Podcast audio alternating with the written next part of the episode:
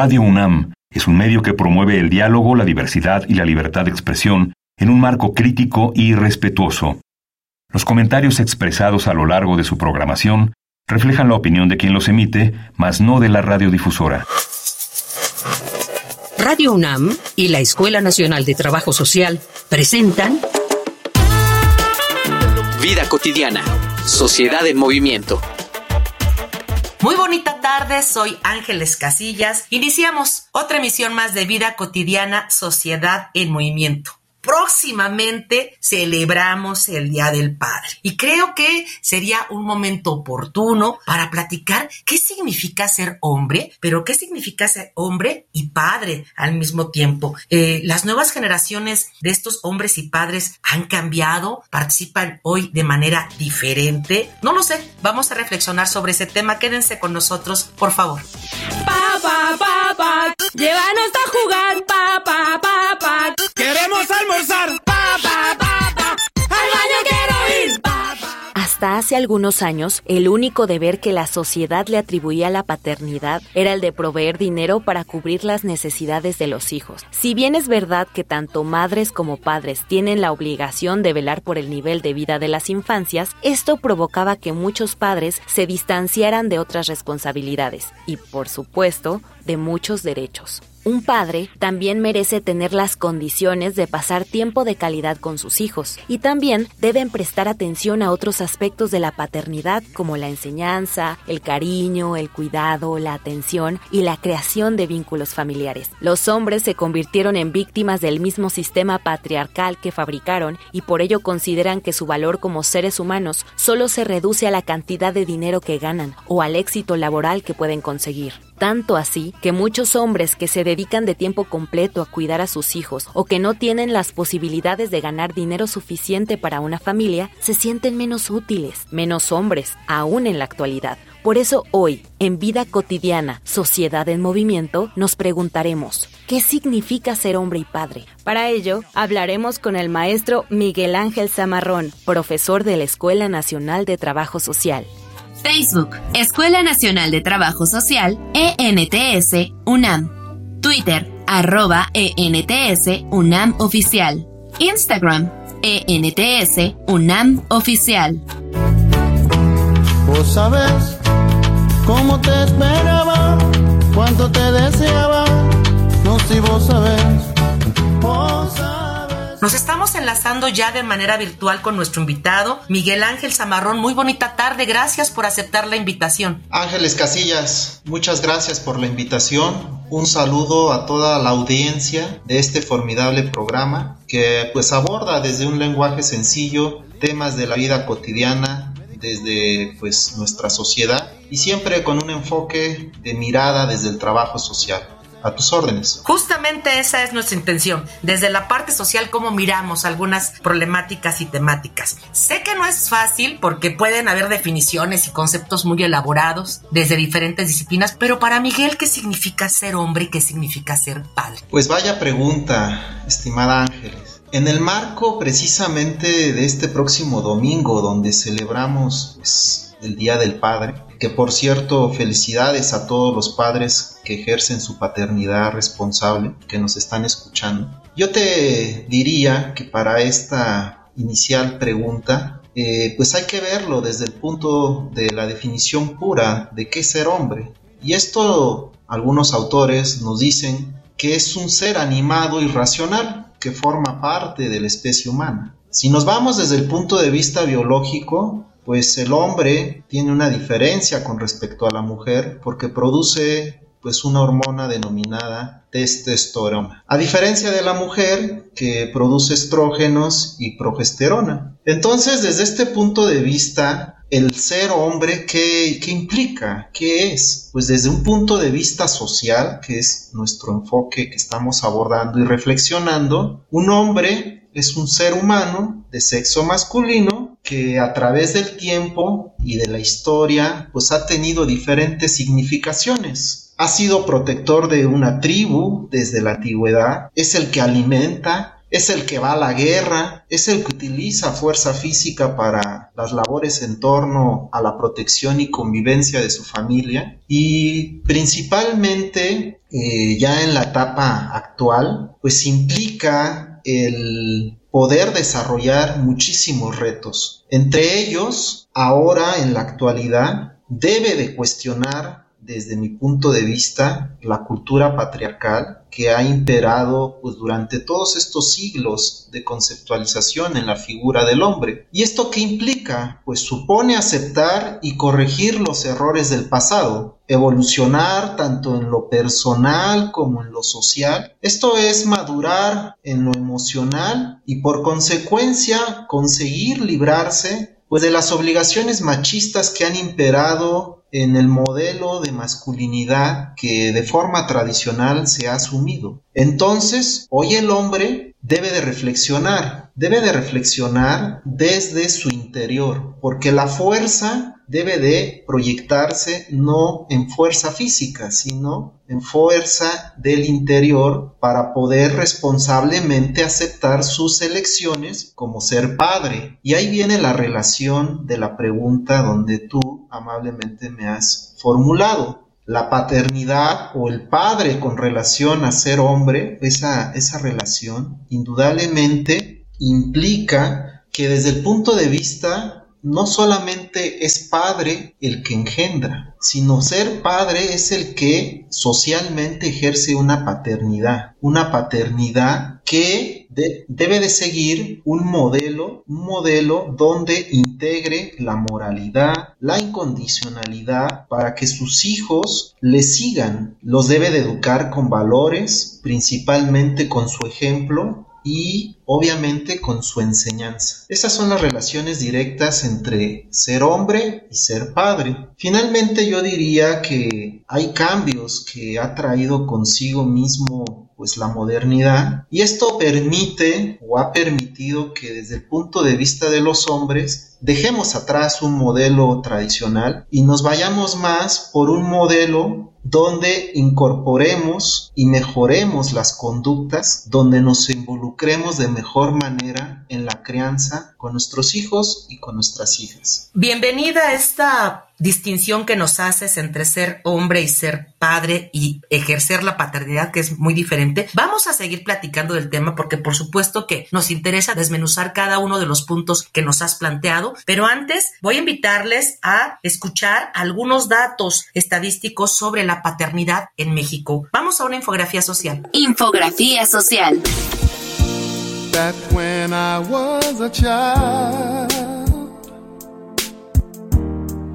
Before life removed all the innocence. My father would lift me high.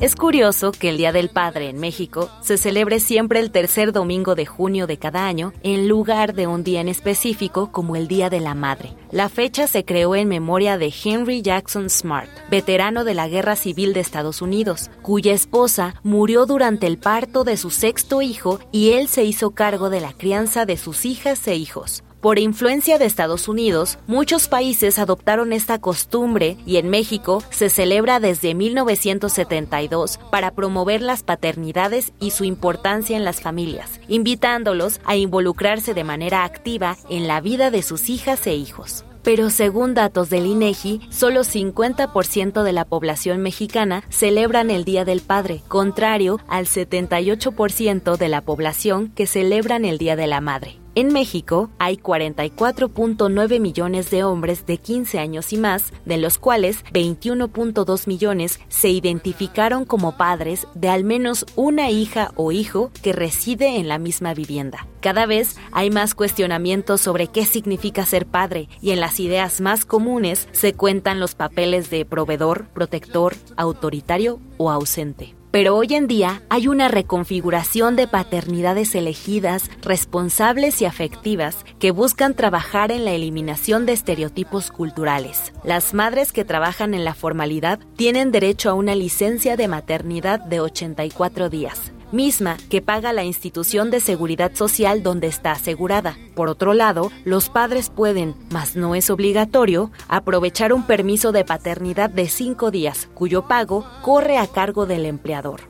Lo anterior es consecuencia de la distribución del trabajo en los roles de género, lo que reduce el rol del padre al de la provisión material y al de la madre al cuidado. Las nuevas generaciones de hombres participan activamente en la paternidad y se alejan de la figura del padre tradicional, autoritario y lejano para formar una que interviene no solo en la provisión económica, sino también en el cuidado y bienestar de su familia, que genera vínculos afectivos profundos con las y los hijos.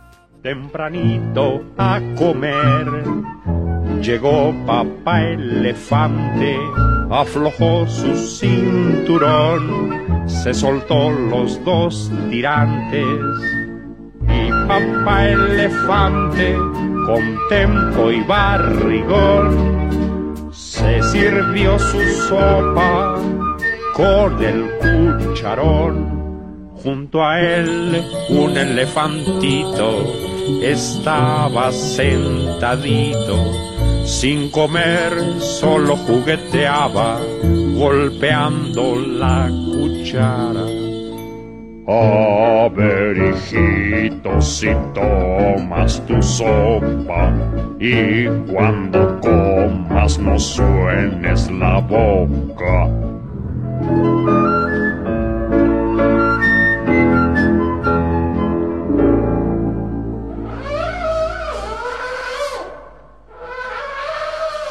Pero papaito, es que no me gustan sopas de lenteja ni frijol. Quiero un pedacito que sea muy grandote de aquel pastelote de limón.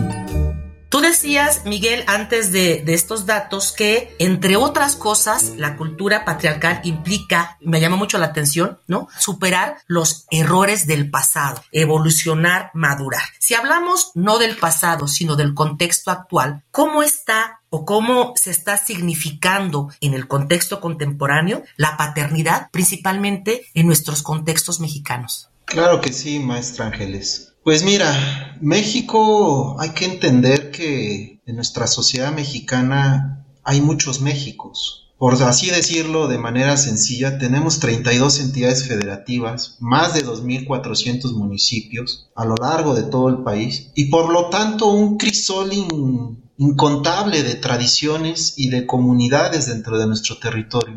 Entonces, debemos de partir para hablar del tema de la paternidad en qué contexto y en qué situación lo estamos señalando. Por ello es diferente mencionar a los diferentes grupos que habitan en nuestro territorio porque tienen costumbres, valores, tradiciones diferenciados. El tema de la paternidad actualmente para la sociedad mexicana debe de ser un tema de reto, debe de ser un tema donde se incorporen nuevos modelos de masculinidad para poder enfocarnos en la crianza de los hijos, la importancia que tiene el factor cultural para la construcción de la identidad y de lo masculino en función con la paternidad es muy diverso en nuestro país. Sin embargo, la paternidad se hace visible cuando se exponen los conflictos por los cuales atravesamos nosotros los hombres cuando nos relacionamos con nuestros hijos. Eso es algo muy importante que señalar porque entonces en nuestro país, ¿cuáles son estos retos que enfrenta la sociedad mexicana en cuestión de la crianza con los hijos? Pues dependiendo, vuelvo a decir, de la mirada, del contexto y de la localidad que en la cual estemos este, señalando, ¿no? Y de la circunstancia, obviamente. No es lo mismo darle un enfoque en un plano ideológico que tener ya la responsabilidad de tomar decisiones en el plano cotidiano, en el plano de decisiones y de involucramiento de la crianza desde un punto de vista de paternidad responsable. Por ello, hoy la tarea que tenemos todos los padres para poder transformar un modelo de paternidad que por cierto se ha adquirido a partir de la generación inmediata que pues tenemos nosotros, es decir, nuestros padres. El punto de referencia inmediato son nuestros padres. Por eso hablo yo de cambiar un modelo y de asumir nuevos comportamientos que van a ir demandando cambios esenciales en nuestra identidad masculina sobre todo en nuestra paternidad al interior de la familia. Me queda muy claro esta parte en la que tú señalas que hay diferentes paternidades, que nuestro contexto es así, ¿no? Como multicultural, ¿no? Y no podemos señalar una sola, sino depende este, el, contexto geográfico donde nos desenvolvamos. Quiero regresar un poquito a la parte que tú señalabas al principio, ¿no? Que en, en estos orígenes de la humanidad, pues la parte biológica jugó un papel muy importante, considerando al hombre, ¿no? Como aquel que tiene mayor fuerza esa mayor capacidad y históricamente, ¿no? Era la mujer justamente la que al hombre le tocaba ser el proveedor y la mujer al cuidado, a la crianza, a la transmisión de valores, ¿no? A, la, a la transmisión del afecto, del apego, todas esas cuestiones. Tú nos dices que hay que superar y por supuesto nos queda claro que las sociedades cambiaron y que siguen modificándose. ¿Qué tenemos que superar? Es decir, ¿cuál es la imagen que todavía hoy persiste cuando los hombres ejercen su paternidad? Claro que sí. Mira, pues hablar de cambio es bien complicado, sobre todo cuando hablamos de cambios sociales. Para lograr un cambio social sobre un tema determinado, en este caso como es la paternidad, pues debe de tener una relación directa con el ámbito cultural. No podemos cambiar si no modificamos nuestras pautas culturales que nos definen como seres. En ese sentido, yo creo que eh, los elementos socioculturales que hay en nuestro país han ido marcando un tipo de paternidad. Es ese precisamente que señalas, donde pues la mujer, la pareja, se hace cargo del cuidado de los hijos, de la crianza, de la educación, de las labores dentro del hogar. Y es hacia allá donde tendríamos que migrar que eh, participar porque es allá donde el hombre en su situación de paternidad requiere involucrarse en las labores del cuidado de los hijos, de la educación, de la recreación de los hijos y no solamente ejercer su paternidad en las tardes, en la noche, cuando llega al hogar o los fines de semana. Cuando uno se entera que va a ser padre, indudablemente tiene que cambiar, tiene que cambiar los tiempos que le definen como ser social. Y todas esas limitaciones o factores de corte económico, laboral, sociales y culturales, por lo tanto, tienen que cambiar. Nos tenemos que reorganizar para poder liberar tiempo, para poder liberar tiempo y poder dar una nueva paternidad, un acompañamiento que permita diferenciar algunas eh, elementos sociales que van a ir caracterizando a la relación entre nuestros hijos con nosotros. Entonces, en este sentido, los varones, los hombres, debemos de enfrentar la paternidad cuando nace nuestro primer hijo. Y en estas ocasiones, hasta a veces, cuando ya están muy adultos. Es precisamente eh, estos factores los que debemos de tomar en cuenta para poder cambiar, para poder incorporar estas nuevas pautas de corte cultural. Una de ellas, esta parte de liberar tiempo, me gustó muchísimo tu frase. Vamos a escuchar qué opinan algunos hombres que también ejercen la paternidad sobre cómo lo están haciendo. Vamos a Voces en Movimiento. Voces en Movimiento. Soy Jesús González, tengo una hija de 23 años y un hijo de 11 años tener una paternidad responsable, hijo, es, es complicada. Sobre todo la palabra responsable. No sé si soy responsable, ¿no? Pero sí tienes que ser muy comunicativo, tienes que estar en todos los procesos, en todos los procesos, es decir, saber sobre la escuela, saber sobre su salud, saber sobre su entorno, estar siempre metido en toda esa información, ayudar, escuchar y sobre todo apoyar muchas veces los padres no nos dan un instructivo para estar con los hijos. Creo que el instructivo más importante es el estar pendientes, el ser también escucha, escucharlos, tratar de no entenderlos, pero sí apoyarlos. Mi nombre es José de Jesús Sánchez, tengo 42 años y soy papá de dos niñas, una de 13 años y otra de 11. Hay que estar ahí siempre, atentos con sus trabajos de la escuela, atentos cuando quieran desarrollar alguna parte artística, ¿no? Luego, en el caso de mis hijas, luego se les ocurre, ah, que quiero ir a danza, ¿no? O quiero aprender a patinar, o quiero jugar fútbol, jugar lo que tú quieras. O sea, hay que estar ahí y apoyarlas. Y pues obviamente esto lo hago en conjunto con mi esposa, porque ella, vamos, siempre está también al pendiente, ¿no? Y, muchas veces yo creo, porque pues así también es la, como la cultura aquí, al menos en nuestro país, ¿no? O yo que vengo de una familia muy tradicional, pues estamos acostumbrados, en su mayoría los hombres, a que la mamá ve todas las responsabilidades de la casa y el papá pues se va a trabajar, ¿no? Entonces muchas veces no es que el padre quiera estar ausente, yo lo entiendo ahora sí, pero ahora estos tiempos modernos yo creo que también nos enseñan esta parte de las nuevas paternidades, ¿no? Que hay que hacerse tiempo para estar con sus hijos, porque si tú no estás, pues vas a ser una persona ajena y pasajera en su vida, ¿no?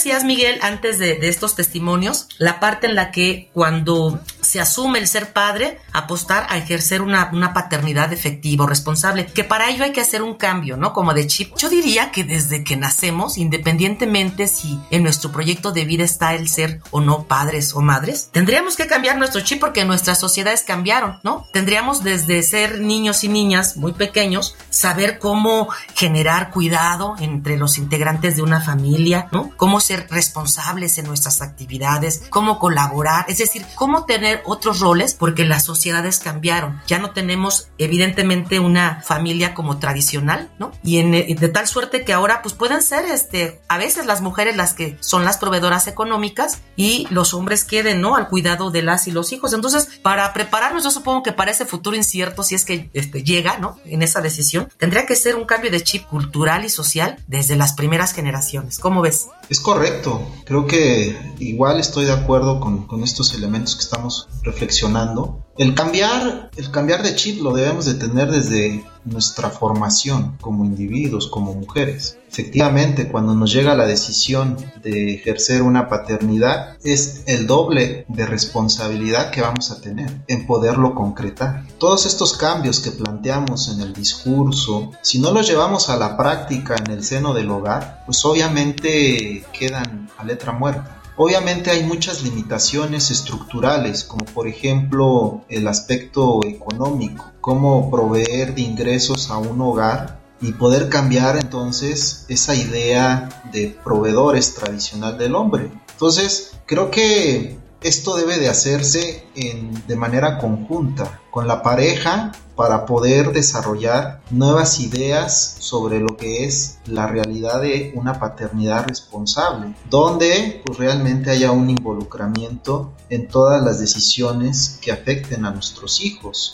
Claro, y a mí me gusta mucho siempre en los programas este meter ruido cuando siempre le digo a los y las invitadas, mitos, rompamos mitos, ¿no? Rompamos ese mito de que solamente es el hombre el que debe ser el proveedor. Rompamos el mito de que el hombre no transmite afecto, cariño, ¿no? Rompamos el mito porque como sociedad tenemos tantos prejuicios cuando vemos a un hombre, por ejemplo, ¿no? Desarrollando funciones de cuidado, de labores en casa, siempre ha sido como objeto de burla entre sus pares, ¿no? O también de la sociedad en general cuando, digo, no quiero utilizar expresiones, pero existen expresiones muy lamentables, cuando demeritan este papel tan importante que de repente los hombres pues deciden junto con su pareja asumir, ¿no? Como, como al, casi al 100% al cuidado de los hijos. Entonces, ¿qué otros mitos podemos ir rompiendo? Porque creo que eso nos va a permitir también ser más sensibles a este cambio de chip que necesitamos. Sí, hay muchísimos mitos que podemos romper y que lo debemos de hacer siempre acompañados con el modelo de familia que hayamos decidido para nuestro hogar. Yo con esto no quiero decir que debe permear siempre la visión de hombre y mujer como familia, sino hay diferentes tipos de familia. Hay familias tan diversas que pueden estar lideradas por una mujer, que deben de tener eh, la participación de los abuelos, de los tíos, es decir, una multiplicidad de tipos de familia. En conclusión, dependiendo del tipo de familia que tengamos al interior de nuestro hogar, pues es la colaboración de ir identificando los mitos, sobre todo para no dejar a los niños, a las niñas en el abandono. Los niños requieren el acompañamiento las 24 horas. Los niños tienen miedos, los niños tienen frustraciones, los niños tienen logros, los niños tienen retos durante todo el día. Los que somos padres sabemos que aún así cuando llega la hora de dormir tenemos que estar vigilando el sueño de ellos. ¿Por qué? Porque es precisamente la responsabilidad y dejar atrás mitos donde solamente la participación del cuidado de los niños es de la pareja, creo que ese es uno de los principales que debemos de dejar atrás nos favorecería muchísimo este, esta invitación que nos haces. Hay, hay tanto que reflexionar del tema, de verdad que no, no, no nos alcanza. Eh, yo lo único que te puedo decir es que de quienes han decidido ser padres y ejercen su paternidad de manera efectiva, eh, hay grandes satisfacciones. Yo les escucho hablar y es, haz de cuenta que es otro contexto en el que no siempre dejamos escuchar las voces de estos padres y hay una posibilidad enorme de un goce justamente de esta paternidad. Me gustaría muchísimo, Miguel, eh, pues que nos pudieras compartir a propósito del Día del Padre un mensaje para los papás en su día y con ello terminamos el programa. Yo creo que tenemos una gran responsabilidad con la crianza de nuestros hijos. Es una gran responsabilidad que implica tiempo, más tiempo y más tiempo del que creemos. El acompañamiento debemos de realizarlo en todo momento. Si es necesario, animémonos a cambiar las situaciones estructurales como empleo, como actividad económica, como situaciones eh, culturales que tengamos y que nos aten y que no nos permitan estar con nuestros, con nuestros niños. Yo la invitación es que disfrutemos a nuestros hijos el mayor tiempo posible, porque yo siempre he pensado que va a haber un momento donde va a haber una autoevaluación que ni la sociedad nos lo va a decir, ni nuestra pareja, ni los tíos, ni los abuelos, eh, es decir, ningún actor, sino que solamente el padre va a tener presente. Y es cuando va a poder ver a su hijo que es responsable con su entorno, que tiene valores, que es funcional, que es independiente, que es todas esas aspiraciones que pretendemos ver en nuestros hijos. Y ese momento, en algún momento, lo vamos a poder presenciar. Mientras tanto, pues hay que darles tiempo, hay que darles cariño, hay que acompañarles. Y bueno, pues ese sería mi mensaje. Muchas felicidades para los que ejercen su paternidad y aquí estoy a sus órdenes. Muchas gracias, Miguel Ángel Zamarrón, por haber compartido con nosotros. Rápidamente voy a agradecer a producción porque nuestro programa ya, ya concluyó. Nuestro productor José Luis Tula, la información que prepara Carolina Cortés, Mario Conde, Carla Angélica Tobar, la coordinación de Roxana Medina, pero en especial muchas gracias a todas las personas que siempre nos sintonizan y hacen posible nuestro programa. Soy Ángeles Casillas, me despido felicitándoles a todos los padres y deseándoles un excelente fin de semana. Bonita tarde. Vida cotidiana, sociedad en movimiento. Es una coproducción entre Radio UNAM y la Escuela Nacional de Trabajo Social.